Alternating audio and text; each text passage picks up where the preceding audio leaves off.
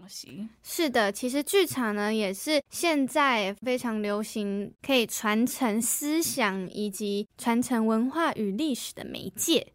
所以今天我们非常荣幸邀请到有“剧场大炮”之称的王墨林老师来为我们解答以及分享，以剧场的形式来谈白色恐怖背后的相关故事。欢迎老师，老师好，欢迎老师来，老师好。哎，你好，你好，你们好，哎。那请老师简单的跟观众朋友自我介绍一下。